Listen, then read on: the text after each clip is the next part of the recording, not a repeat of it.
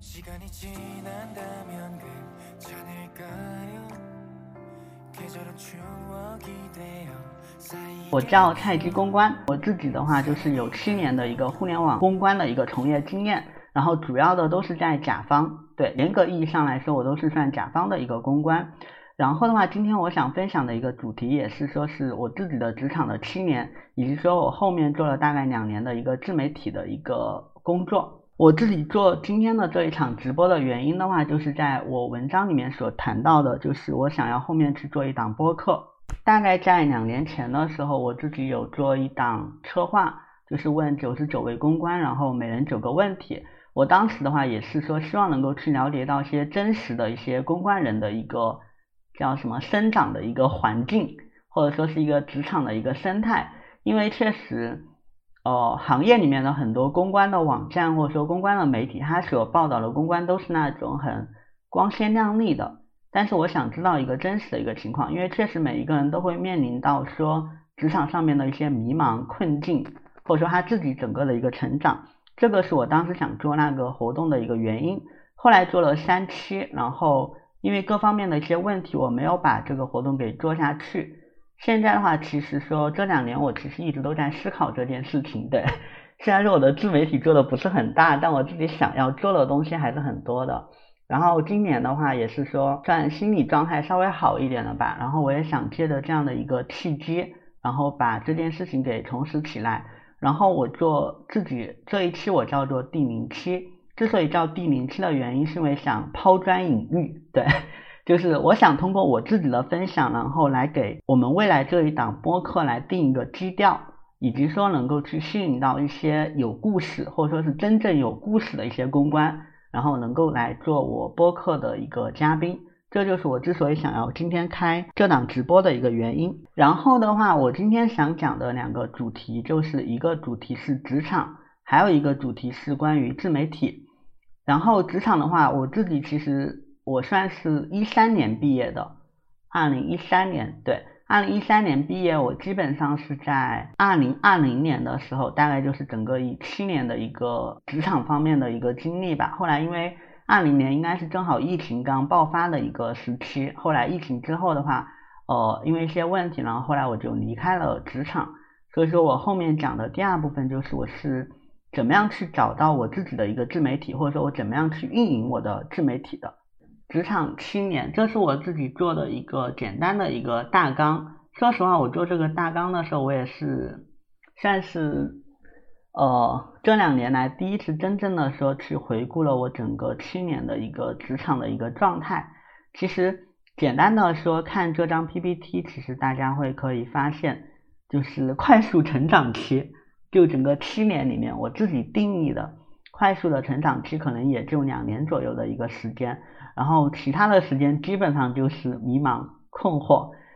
因为在我运营自媒体的时候，认识了很多个，不管说是乙方的公关还是甲方的公关，很多人经常跟我讲，就是说，我觉得我很迷茫，就是我不知道公关这份工作接下来该怎么样去走，然后我不知道说就是怎么样去 BAT 去更好的公司，我觉得说。我对于我现在的公司不太满意，然后也会说，哎，即使我做到了公关总监，我的未来在哪里？我的下一步是什么？因为坦率来说，市场上面的一个公关总监的一个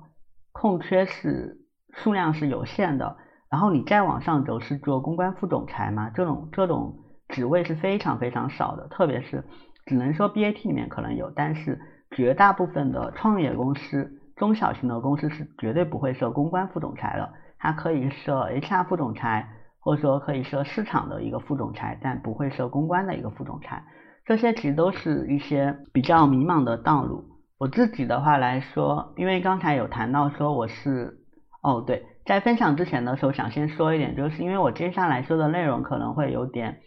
哦有点具体，所以说希望大家不要去深挖说具体是哪一家公司。然后尽量不要去对号入座。对我自己的话是在一三年的时候毕业的，然后算是一二年吧，也就是说在我大三的时候，在那个时间点，我自己是非常非常想要去做一名 HR 的。对，因为我自己来说，或者说我自己的性格，还有说我自己的相关来说，我更想去做一些能够帮助别人的一份工作。然后 HR 是我觉得说可以呃不断的去和人沟通，而且说帮助大家去在职业发展上面有所成长的一个职位。所以说我当时特别想做 HR。然后因为我自己学校是在一个二线城市，然后那边机会非常的少。所以说大三暑假的时候，我就一个人从那个我学校那边，然后就跑到了上海，然后我就是想要去找一份实习，因为我觉得说很多东西就是啊，你一直说去我想要去做什么，但是如果你不付出行动的话，其实基本上都是在原地踏步。所以说大三暑假的时候，我就一个人跑到上海，那个时候其实谁也不认识，然后后来就在那边租房子，然后。整个从大概七月中旬到八月八月中旬，差不多一个月的时间，我一直在投简历。然后我记得我当时，因为一三年的时候找工作都可能当时招聘网站还没有那么的发达，可能连 BOSS 直聘什么之类都没有。那个时候，一个是有一个叫应届生 BBS，所以说基本上想找实习的话，就是。在那个网站上面，然后去找那个 HR 的简邮箱，然后就去发简历这样子。我当时差不多一个月的时间吧，我应该有发一两百封简历的。每天的生活就是早上起来，然后刷那个论坛，刷 BBS，然后一整天从早到晚就是坐在那个桌子旁边，然后去投简历之类的，然后就是去等那个 HR 的电话。但是那一个月我记得很清楚，就是我当时只收到了两个电话，就是两个去邀请我面试的电话。第一家电话是一家世界五百强的公司，当时之所以拿到这个机会的话，是因为我当时在那个应届生 BBS 他们公司的板块上面和那个 HR 去互动，就是有一个比较简单的一个弱的交流，然后后来 HR 就说让我去面试。然后第二个就是面试的一个机会，是在上海的一家还蛮有名的一家互联网公司。然后当时的话，我对那个岗位非常的有兴趣，然后我就连续每周我都 给那个邮箱去发简历，就发了两三周。然后后来到第三周的时候呢，那一下给我打电话说你来面试一下。对，因为很多。很多应该算是应届毕业生嘛，都跟我讲说找工作很难。其实我只能说就是很多经历吧，作为过来人，其实都经历过。对，但很多时候你自己回想的时候，我觉得很重要的一点就是，不管大环境怎么样，因为那些东西是你没有办法去改变的。比如说考，就是说经济条件不好呀，或者说都在裁员啊。但很重要的点就是你能做什么，我觉得这一点是非常重要的。就是不要去抱怨你身边的环境怎么样，更多的说你去想我能去怎么样去做，这点很重要。然后后来的话，我去我就入职了，算是入职了第二家公司吧。因为哦，可以再补充一点，就是说为什么我当时找实习很难？一个原因是因为我是外地的学生，所以说即使我实习的话，我可能最多实习半年，因为很多 HR 会担心我说。这个人是外地的学校的学生，然后他可能待不久这样子，所以当时会比较难。而且我算是一张白纸，因为我大学应该来说去上海找实习之前，我是没有过任何实习经历的。后来我入职的那家虽然上海还比较有名的一家互联网公司，我当时入职的部门叫 HR 培训部。对，其实呃 HR 里面会分为很多模块，我不知道大家了不了解，有招聘。然后有培训，有员工关系，有薪资薪酬福利的模块，基本上应该算是四个模块。然后我入职的 HR 培训部，然后我们部门可能有七八个人，然后我就在那边做实习。实习的主要的工作基本上就是去做，比如说像新员工的培训，然后像比如说像公司的中高层的管理者的培训，然后还比如说去做一些呃企业内刊。那个时候我们还有叫 i ebook 的 iBook、eBook，现在可能都没有了，现在可能都是微信公众号什么的。那个时候可能什么都没有，连双微，双微那个时间点好像没有。对，微信微信公众号是肯定没有的，微博我有点忘记了。然后我们就去做一些企业文化的东西。其实那份工作做的很开心，而且说学到了很多东西。但是因为当时的校招的话是没有 HR，就是没有 HR 的一个岗位的，然后所以说后来就只能，呃，我当时的领导当时有问我说要不要去参加我们公司的那个产品部门的一个校招，因为他当时想推荐我去，毕竟 HR 这边没有就是 head count 嘛。然后我当时就是怎么说，就是钻牛角尖吧。我当时就说我要做 HR，我要做 HR，我要做 HR，对，所以后来就拒绝了。拒绝了之后，后来就离开了那家公司，因为做了差不多三个月到四个月左右，然后就开始跑校招。那个时候在上海，因为我住在那个上海交大旁边，然后就每天就跑到上海交大那边去参加各种招聘会啊、宣讲会啊。但确实你会发现，就是可能是因为学校还是会存在一定的差距，然后那个时间就没有拿到一个 offer。后来到大四下半学期的时候，因为我上半年一直在上海，所以说大四下学期只能回学校，回回二线城市那边，然后说去补剩下的学分，以及说去补我的毕业论文，以及说在长沙那边找工作。但后来找了很久吧。因为我想去上海嘛，想找上海的公司，后来一直找不到，后来还和我们那个什么那个书记去做了一个 battle，因为我书记说什么我没有就业，对我会拉低我们学院的一个就业率，对 他一定要要逼我去签那个三方，然后我就说我不，对，然后反正最后他也拿我没办法，然后毕业之后我就又跑到了上海。跑到上海之后，这一次找工作，说实话很顺利，因为可能是因为有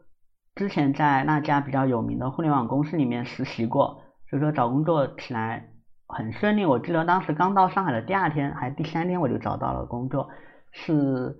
嗯，也算上海比较有名的一家游戏公司吧。当时也是在那边做 HR，对，但是那份工作其实做的不不算特别的开心。虽然说我领导人很好，但是因为可能会涉及到一个整个部门的一个办公室政治，对，然后整个部门的一个人员的流动非常非常的快，然后整个部门的一个就大家彼此之间的关系也，就是表面上很好吧，但是实际上有点不太好，所以说我觉得我当时我犯了一个很大的一个错误，就是因为。在那段工作里面，我沉溺于，就是说，可能也是因为在那种环境下面，就大家都会经常的说对方的坏话，对，就是每个模块嘛，因为下分很多模块，然后就会说另外模块的坏话，然后大家因为都是女孩子嘛，对他们都是女孩子，然后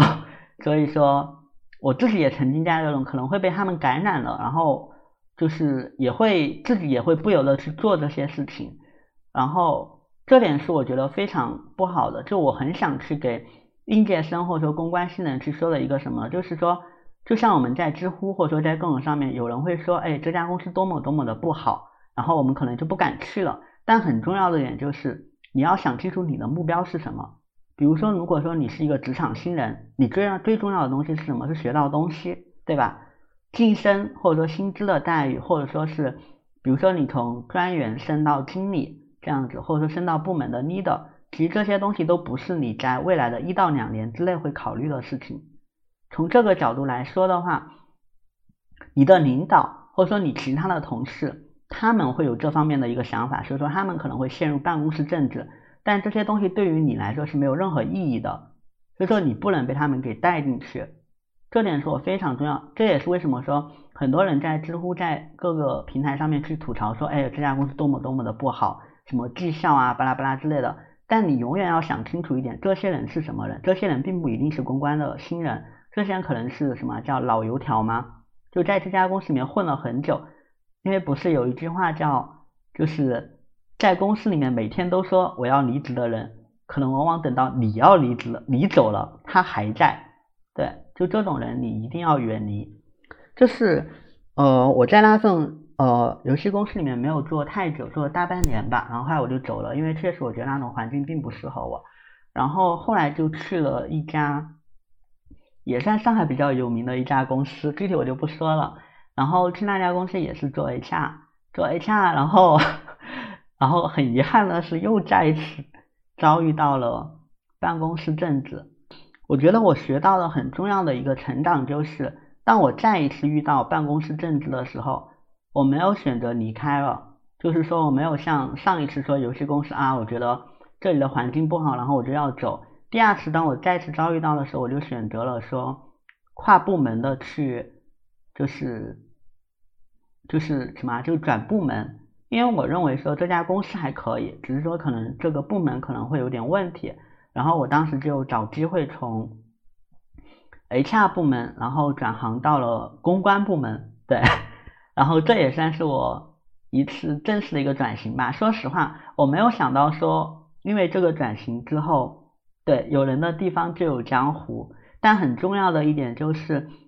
你要想清楚，就是说，可能大家会有一些另一方面的一些纠葛，但是在你作为一个公关新人的时候，你其实是没有必要掺和进去的。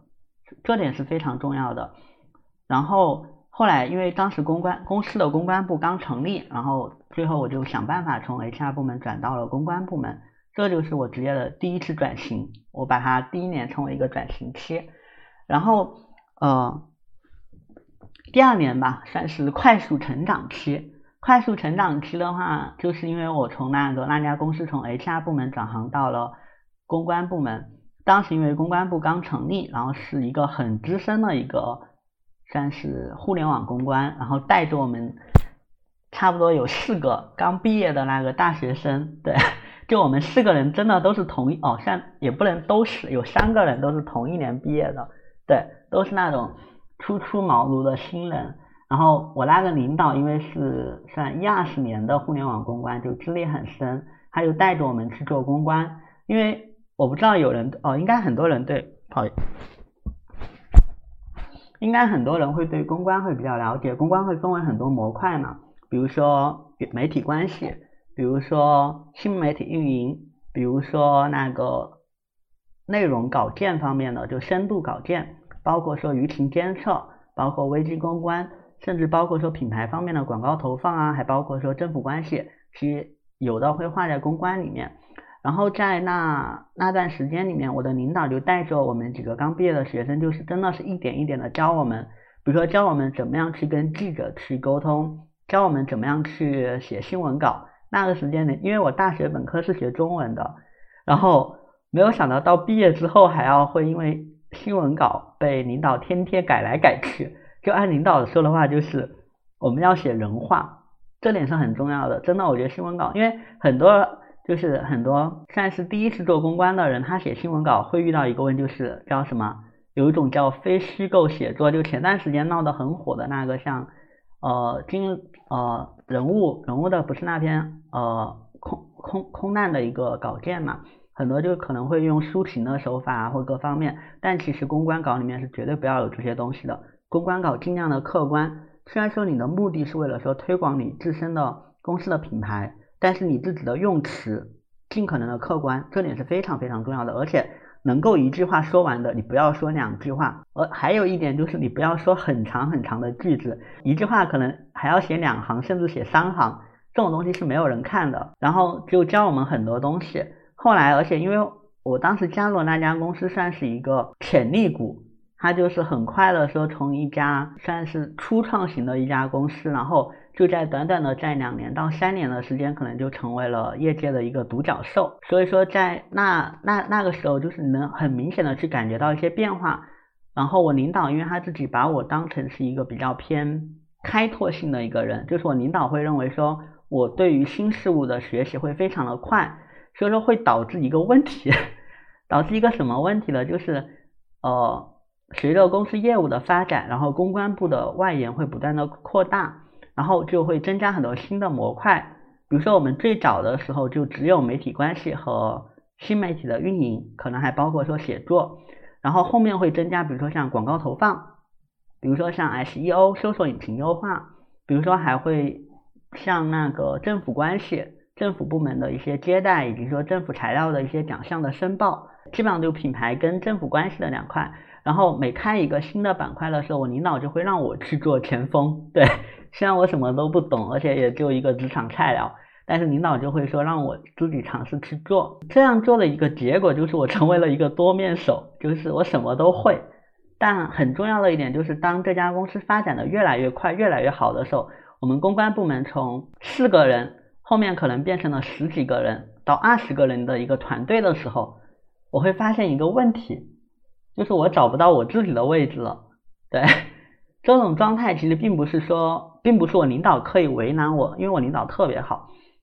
但很重要的原因就是因为我可能在不断的去做新的东西，然后。而又因为说，比如说后来成立了政府关系部门，单独的跟公关是独立的，又成立了品牌部，会导致我会陷入到一种就是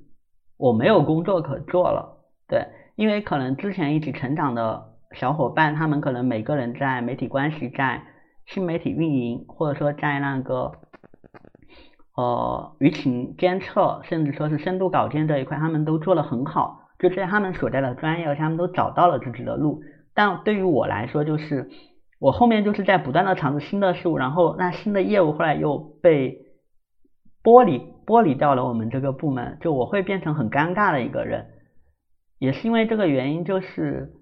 我也会去想我自己的一个未来在哪里。这也就是我会说的是迷茫期，就是我觉得我成长的很快，我学到了很多东西，但很重要的就是我在这家公司里面我找不到我自己的位置了。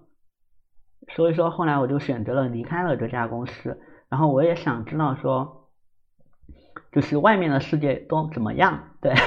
因为确实是这家公司很棒，但很重要的就是这家公司毕竟是我第一次做公关的公司，我不知道外面的人是怎么样去做公关的，所以说我选择了离开。然后就是我所谓的迷茫期，迷茫期会遇到很多问，就是我在很多互联网的叫什么初创公司的坑里面踩了很多。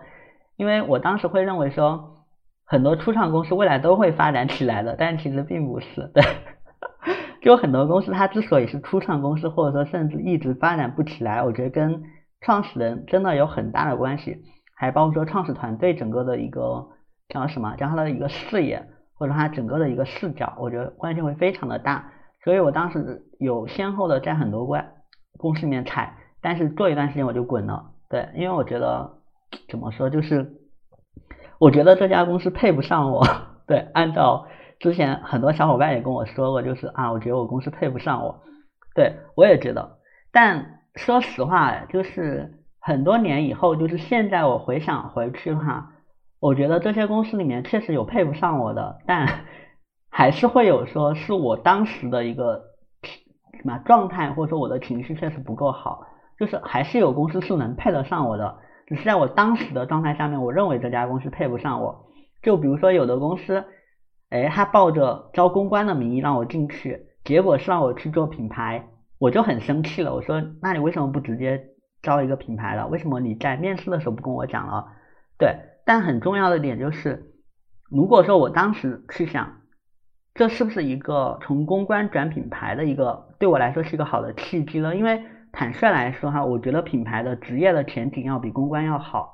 但我当时没有想，我当时只是觉得说啊，你欺骗了我，对我很生气，就我当时陷入在这种情绪里面，这点来说的话，是我这么多年来我会觉得说就是成长的一个点吧，对，当时就遇到了反正很多很多问题，爬来爬爬爬爬，然后 迷茫期结束之后就到了困惑期，也就是所谓的第四年，为什么我会把第四年叫困惑期？因为第四年的时候，就是在坑里面爬来爬去之后，我终于等到了一家，就是我觉得我配不上的公司，对，就是一家互联网投行。因为说实话，在我之前的印象里面，我认为投行都是精英嘛，就投行都是那种很厉害的人。我找工作投简历的时候，我从来没有想过去投投行，因为我觉得说我没有资格。但没有想到，就是当时有一个互联网投行，其实也不能说是一线，就二线吧，一家二线的投行，然后的 HR 在 Boss 直聘上面找到了我，然后就邀请我去面试。然后当时其实面试的时候有问我一个非常伤伤害我的一个问题，他问我，他说：“你的学校是二幺幺吗？”对，因为其实那个时候我已经有毕业有三四年了，说实话。真的不会有不会有哪一家公司像这种金融圈或者说投行这种 HR 在这个时候还会去问你学历方面的一个问题，对，而且很重要的一点就是我那个学校其实是九八五，对，但可能就是末流吧，所以说那 HR 不知道，对，但还好，后来问了这个问题之后，我回答他我说我是九八五之后，然后当时就拿到了 offer，对，拿到了这家的 offer，然后我确实觉得这是一个很好的机会，就是从，因为我之前一直在创业创业公司嘛，然后投行又算是另外一个视角。对，可能还要再介绍一下，投行分两种，一种就是那种有钱的投资机构，这种我们可能一般称为 VC。对，VC 后期还有一个我有点忘记了，对，后期是叫啥来着？就是钱很多的和钱很少的。然后我那家公司可能叫 FA，FA 就是财务顾问，简单来说，它就是创业者和投资机构的一个桥梁，算是一个中介。这也是为什么我说我做了七年的一个甲方公关。严格意义上说是七呃甲方公关，但实际上我那家公司算乙方，只是说可能我做的工作的话是去做这家公司的一个公关的传播，而不是说客户的传播。客户的传播也会做，但是不会像说那种正经的乙方的公关公司这样子，就是我们是不盈利的，对我们给客户做公关是不收钱的。然后在那家公司我遇到了一个很困惑的点是什么？可能是因为老板是投资圈出身的，他对钱很敏感。他经常问我的问题就是：我们运营公众号是为了什么？我跟他讲说，我们是为了说能够去，就是有更多的阅读数，更多的一个曝光，然后有更多的人认识我们。他说这些曝光数能带来什么？然后我说就是，我当时就有点回答不下去了。然后他最后有问我一个很重要问，就是记者的采访有什么用？对我说，记者采访可以带来品牌曝光，然后他又会问我说，品牌曝光有什么用？就是什么叫做致命的三连问吧，就会导致我自己说以前所接触的那种比较系统的公关的工作，在他眼里就是我不知道怎么去推进我自己的公关工作了。我如果说我要做媒体关系的维护，他会问我做这个有什么用，能够给业务带来什么帮助？就是每一件事最后都会落脚到，就是你做的这些东西是否能够直接给公司带来承担，这一点让我非常非常的困惑。然后我每天的工作就是怎么说，我都不知道我应该做些什么了。就是那段时间我非常的困惑。然后这也是我可能想分享的一个点，就是说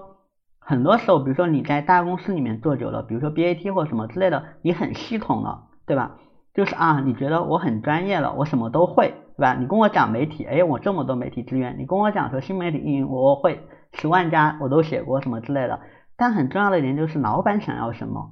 因为当你还只是一个专员，或者说当你还只是一个小的主管的时候，你对话的对象是公司的总监、公关总监，这些人是听得懂公关的。但如果有一天你上升到公关总监或者说公关 leader 这样的一个角色的时候，你老板是听不懂公关的，这也是为什么很多人说，我觉得我领导没有任何能力，他凭什么做我的领导？他稿件不会写，新媒体什么什么渠道都不知道。但很重要的点，你有没有想过，其实你领导不需要有这么的专业，他唯一需要的就是让他老板支持他的工作，给他预算，让他去做这些事情。这就像很多人说甲方和乙方的一个区别，甲方需要专业吗？需要。但甲方需要非常专业吗？其实不需要，因为乙方的对接的对象是乙甲方，所以说乙方的做的东西就是乙方每天想的就是说我要做的多么的专业，甲方他会认为说专业的事情给乙方做就可以了，我所需要做就是对老板，这就是一个分享。所以说我不知道有多少甲或乙方的朋友，就是当你有一天从乙方跳到甲方的时候，你会感觉到一个不适应，就是这方面的东西，就是专业的东西你懂，但如何跟老板去沟通公关？这点可能是你未来会需要面对的一个比较大的一个挑战。然后的话，这应该算是第四年，也就是所谓的困惑期。第五年，一个快速的一个成长期。快速成长期是因为我后来来了一个领导，那我觉得那个领导很资深吧，就是他带着我们一点一点的说，教我最重要的一个问题就是如何跟老板对话。如果说我在第二年的时候遇到的那家公司带给我最大就是他交给了什么样的公司不什么样的公关是专业的，怎么样去专业的去做公关的事情。那么我在第五年遇到的领导带给我的最重要的东西就是怎么样去跟老板对话。他的解决方案就是去寻找老板所需要的东西。比如说，因为我们是一家 to B 的公司嘛，to B 的公司其实如果说老板想要看得到比较系统的东西的话，很重要的就是我们要去做一些 to B 的活动，比如说像行业沙龙，比如说像论坛，因为它的打法可能会跟 to C 不太一样。哎，我们做这种行业论坛沙龙是直接能够带来签单的，因为我们会邀请我们的客户。邀请投资人到场，哎，大家一聊觉得感兴趣，这样子，哎，对老板来说他能看得到业绩了。而且还有一点，我觉得我很想分享的就是，如果说公关没有办法用 KPI 去衡量的时候，你应该怎么样去让老板觉得看到你做的东西很厉害呢？就是不要你说，让别人说。比如说公司的业务伙伴，你让他们去说啊，我们公司的公关很厉害。比如说，老板的朋友圈里面的人，你让他们去说，去转我们公司的那个微信公众号发的文章，去转我们公司的新闻，哎，老板无意间在朋友圈看到了，或者说甚至让老板的朋友直接把那篇文章转给老板。对，老板就会觉得啊，我身边的朋友就是都在看我们公司的文章啊，我们公司的公关真的很厉害。这点就是也不能算 OKR 吧，对，但我觉得这点是比 KPI 会比较高级的一个做法。这点是我非常，我觉得我学到很重要的一点。然后快速成长期结束之后的话，其实后面就会遇到一个问题，就是我觉得我学到了，对 我觉得我又会了，就是我觉得我专业性的东西也好了，老板对话我也学到了。啊，不行，我觉得我领导阻碍了我前进的道路，所以说我后来就决定换一家公司。会遇到一个问题，就是职业上升的一个空间的问题。前面其实谈到了说，公关其实你要往上走，其实很难的一件事情。我自己感觉到的一个点是什么？就是当公关越来越往上走的时候，其实你的专业度的价值是越来越低的，因为在很多老板的眼里面，他想要的公关是什么？有点类似于偏秘书的这样的一个角色，或者说偏。他需要一个他信任的人，他希望公关部的人能力不重要，但一定要值得他信任。这会涉及到一个，就是很多老板会招自己的朋友，或者说更倾向于自己认识的人做公或做那个公关 leader，或者说公关总监啊、公关副总裁这样的，就会导致其实找工作很困难。对，对，这点其实是一个，我觉得是一个实话吧。所以说那时候我也很迷茫，就是怎么说，就差的公司我不想去。好的公司你会发现坑位就那么多，这也是为什么很多优秀的公关其实基本上都集中在 BAT。不是说 BAT 能学到很多东西，是因为 BAT 是一个比较适合公关的地方，因为只有站在风口上面的公司，它才意识得到公关的重要性。但很多小的公司，他会觉得公关就是一个就是一个摆设，或者说只有到危机公关的时候才会想到公关的一个，就是想到啊，我们公司有公关，公关天天在干嘛？然后，所以说我第六年的时候我进入到了一个迷茫期，然后第七年我为什么要叫懈怠期呢？是因为第七年的时候我进入了一家公司，然后在那家公司说实话工作很轻松，因为是 to B 的公司，事情我都会做，我也都能做。然后我自己的话，因为我以前因为上海嘛，然后我之前都是住离上海大概单程一个小时的公司，后来到这家公司的时候，我就直接搬到了公司的附近，然后每天真的就是朝九晚五的那种状态。其实我真的，我其实我说实话，我会比较建议在大城市工作的人不要离公司太近，因为当你离公司太近，你真的会有一种养老，或者说有一种很就是不会那么的紧张的一种工作状态，就会导致懈怠。当人一懈怠之后，就会遇到一个什么问题呢？会遇到裁员。对，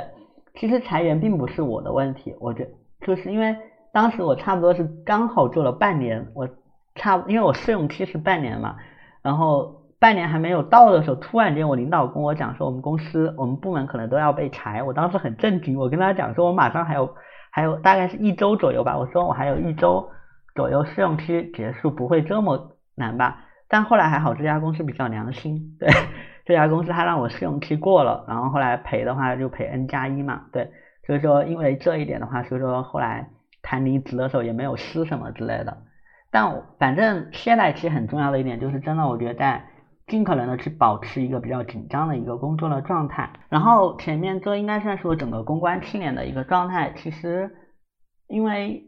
到懈怠期，也就是到被裁员的那个时候，正好遇到了疫情。然后疫情确实我觉得改变了很多东西。然后那段时间我也因为各方面的一些问题，我自己整个的一个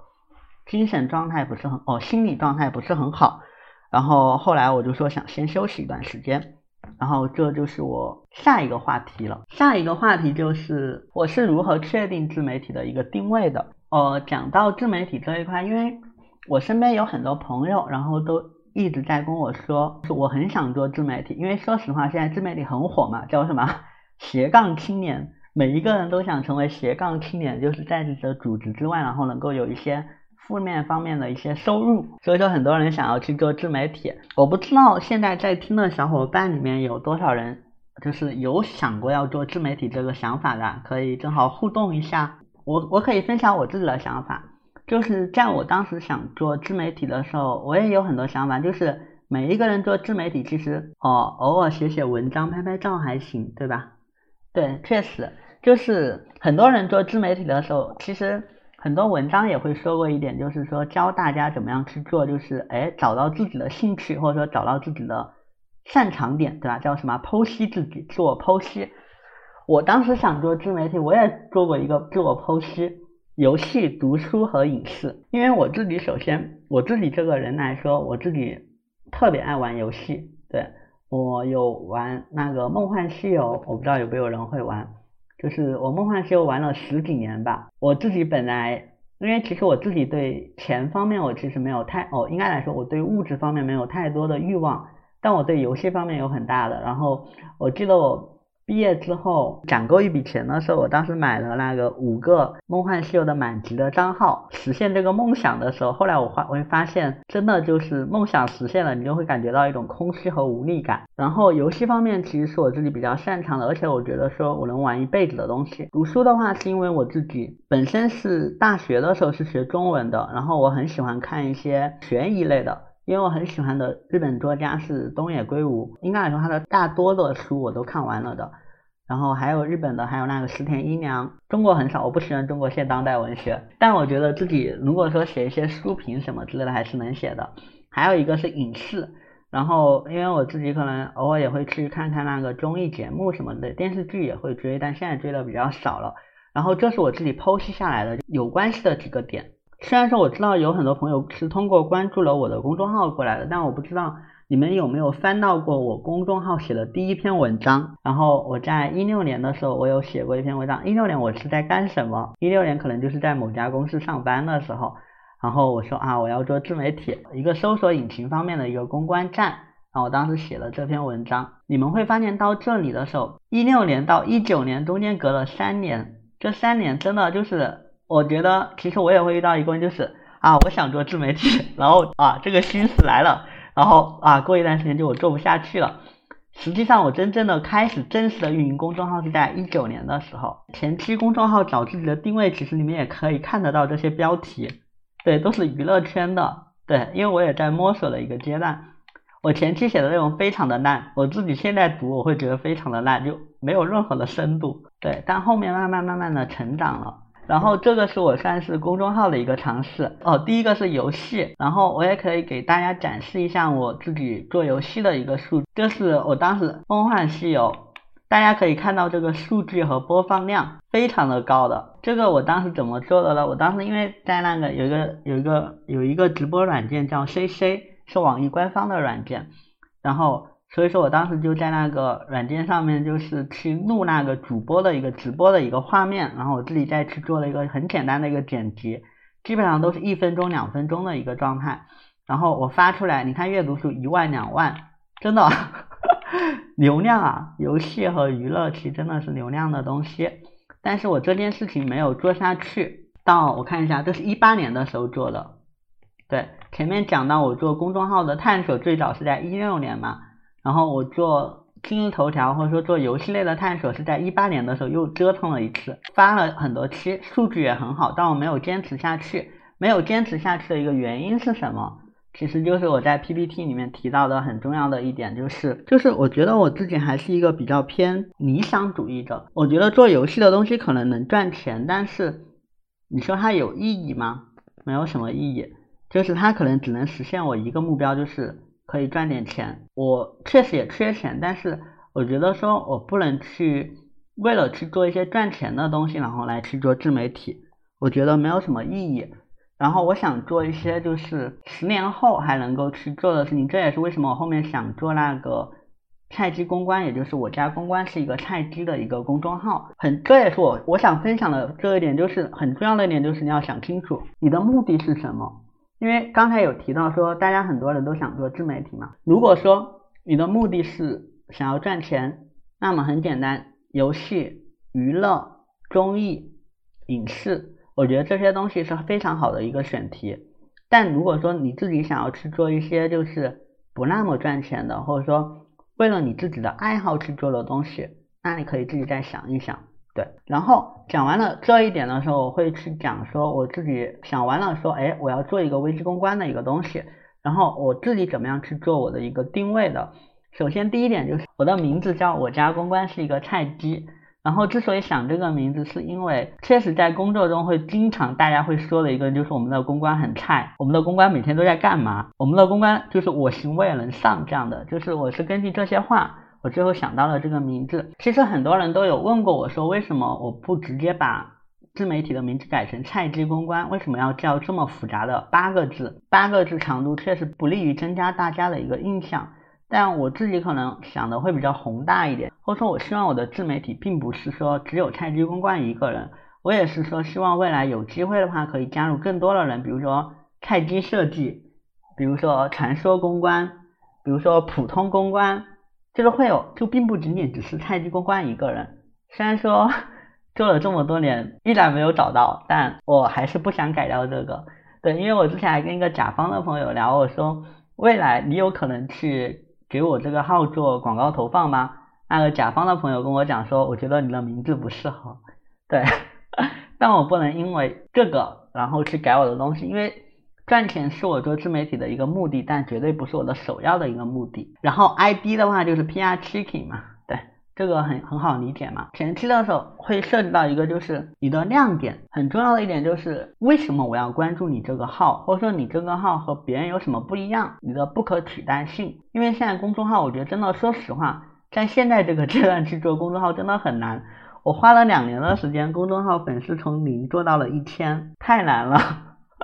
然后我最开始想的定位就是专注于互联网危机公关案例研究，这也是我最开始做这件事情的一个初衷，因为我还是想去学习一下别人家公司的一个公关的一个案例，然后也想分享给大家。所以我自己其实我不知道大家能不能看到，反正我自己是尽量的在每一篇文章以及说排版，包括各个方面，我都会突出这一点，因为我希望能够让大家因为这句话。记得我，这点是我非常重要的一点。然后关于栏目方面，也就是说我这个公众号会写哪些内容，其实我前期有栏目，我当时分为了四块，一块是公关声明。公关声明简单来说就是我想做一个公关的一个案例库，就是比如说现在每天很多互联网公司都会发一些公关声明，然后我就想把它类似于做一个整理，然后慢慢慢慢的积累下来，可能到一年两年可能会有几百篇。大家如果说未来要写公关声明的时候，就可以直接去查这个数据库。但我说实话，我做的不够好。然后这也是为什么我前段时间在群里面给大家推荐那个鸟哥笔记，鸟哥笔记的团队不是做了一个大厂公关的一个网站嘛？但说实话，他们没有做公关声明这一点。我之前有想过说，把行业里面比较有名的一些自媒体、公关自媒体的文章，类似于做一个集合。我甚至之前还做了一个网站的，我还学习怎么弄弄代码。然后弄服务器，我一个中文系的人，真的我学那些东西，但那个网站我也就一直开着，因为可能是因为精力的问题，然后我就没有做一个日常的一个更新。我现在也处于一个放弃的一个状态。然后，但我现在其实会用微博，但我现在基本上每天都会去微博上面搜一下有没有一些新的一些公关声明什么之类的，然后就直接发在微博里面了。我也是希望未来。积累到一定的量的时候，然后大家直接在我的微博里面去搜关键词，比如说搜公关声明怎么之类的，就能够出来很多来做一个整理。我现在就是用这种方式来去做一个记录了。然后公关文案，因为其实除了危机公关以外，还有很多就是写的很棒的一些文案，比如说我印象很深的一个就是那个熊猫 TV，熊猫 TV 在他们倒闭公司哦，也不叫倒闭吧，就关服。关掉之前的时候发的那个叫什么？发的声明嘛，或者说发的文案，其实我觉得飞起的非常的棒，有感情，有情绪，能够感觉到他们是就是说有情感，就是与客户与用户有情感上面的连接。我之前有写过这篇文章，然后大家。后面可以搜关键词，熊猫 TV 也可以搜，也可以去看一下这篇文章。然后公关案例，简单来说就是把大家危机公关处理的东西，然后做一个分析。然后公关杂谈的话，其实就会写公关以外的，哦，危机公关以外的东西。简单来说，有危机公关以外的东西。这就是我早期的时候我给自己的一个定位。比如说像介绍，介绍里面前的前面我最开始说建立自己的公关知识库，其实我现在的介绍应该有改。我现在像小红书什么之类的，我都有做一个修改。其实大家可以后面有时间可以去对比一下，特别是我早期的文章的排版。以及说我现在的一个排版，其实我是有改一些东西的，为目的都是为了说用户的体验，以及说我自己的一个算是引流吧，或者各方面的东西，这里我就不具体展开了。这里我可以做一个一览，就是我现在目前入驻的一个平台，其实可以看得到，包括说微博、小红书、知乎和公众号。这四个算是我目前主要做的平台，梅花网、创业邦、大厂公关和商业新知，这四个其实算是创投圈的一个平台吧。然后我自己的文章也会做一个同步的一个分发。然后像搜狐啊、百家、网易、企鹅、今日头条和大鱼，然后这四个就是算比较主流的一个自媒体的一个平台，反正基本上我都会做一个分发。B 站的话，其实我也有发一个发一些视频，但是质量都很低，所以说 B 站我都没有怎么推了。本来我去年想的是，我今年想好好做视频的，但是我依然还是会认为说文字的重要性，就是我还是更希望能够说用文字和声音的东西，我不太想用视频的形式。我觉得虽然说视频整个算是一个大的趋势吧，但我我个人可能还是比较偏传统，我还是希望说文字和声音。然后我这里会有一个就是十万加这个数字。十万加这个数字，应该来说，很多公关人或者说很多新媒体的人，其实应该 就是很熟悉的一个数字。但很重要的点就是，我们怎么样去做到十万加了？我这里有一句话，就是内容是前面的一，传播是后面的零。这也是我之前的领导教我的，就是我们很多时候我们做内容，对吧？我们哼哧哼哧的去写新闻稿，我们哼哧了哼哧的去想一些新闻的文案，但是你有没有想过？你花了很多精力在内容方面，你有花多少的精力在传播上？就像我之前有想过，就是说，你写一篇新闻稿的时间是多长？然后你把这篇新闻稿发给记者，你所花的时间是多长？你有想过这个时间的对比？这也是为什么说我想我把这些平台我全部入驻了。说实话很累，因为我每写一篇文章，我都要在这么多个渠道上面做分发。但是怎么说，就是这些渠道你可以当做，就是说。你比如说，你花了两个小时，花了三个小时去去创作你自己的内容，那么，如果你只是花了一分钟的时间把它上传到自己的公众号里面去，你不觉你不觉得太对不起你自己了吗？而且，说实话，一个人的创作的能力是有限的，创作的能力和精力，比如说像我来说的话，我其实一一个星期我能写两篇稿件，我觉得我都已经很厉害了。那么你在一个星期写两篇稿件的情况下面，如果你只单纯的从用公众号来去做一个传播的话，说实话你是没有任何成就感的。就像我现在公众号，我即使做到一千来说的话，我的阅读量基本上应该现在来说，今年来说好像变好一点了，就是变成了一百多一点的阅读量了。但是以前的话，可能在你在我粉丝可能还只有一百两百的时候，你说你你比如说你花了几个小时去写了一篇文章啊，最后的阅读数只有二十几、三十几，你告诉我你还有动力去写下一篇吗？你是完全没有动力的。这也是为什么我说你要尽可能去入驻多个平台，然后尽可能去花更多的心思在传播上面，因为只有你数据好看，虽然你的目的不是为了数据哈，但是只有你的数据好看，你才更有动力去做这件事情。我觉得这点真的很重要。然后最后的话，我可能会想说一个，就是因为我前面讲到，我做这个直播的目的是为了说做我未来的播客嘛。所以说我后面会需要说招募公关人，就招募我的嘉宾。然后如果说对这种类型的分享，或者说对和我聊天感兴趣的话，然后可以通过公众号里面的方式，然后来找到我，然后来报名。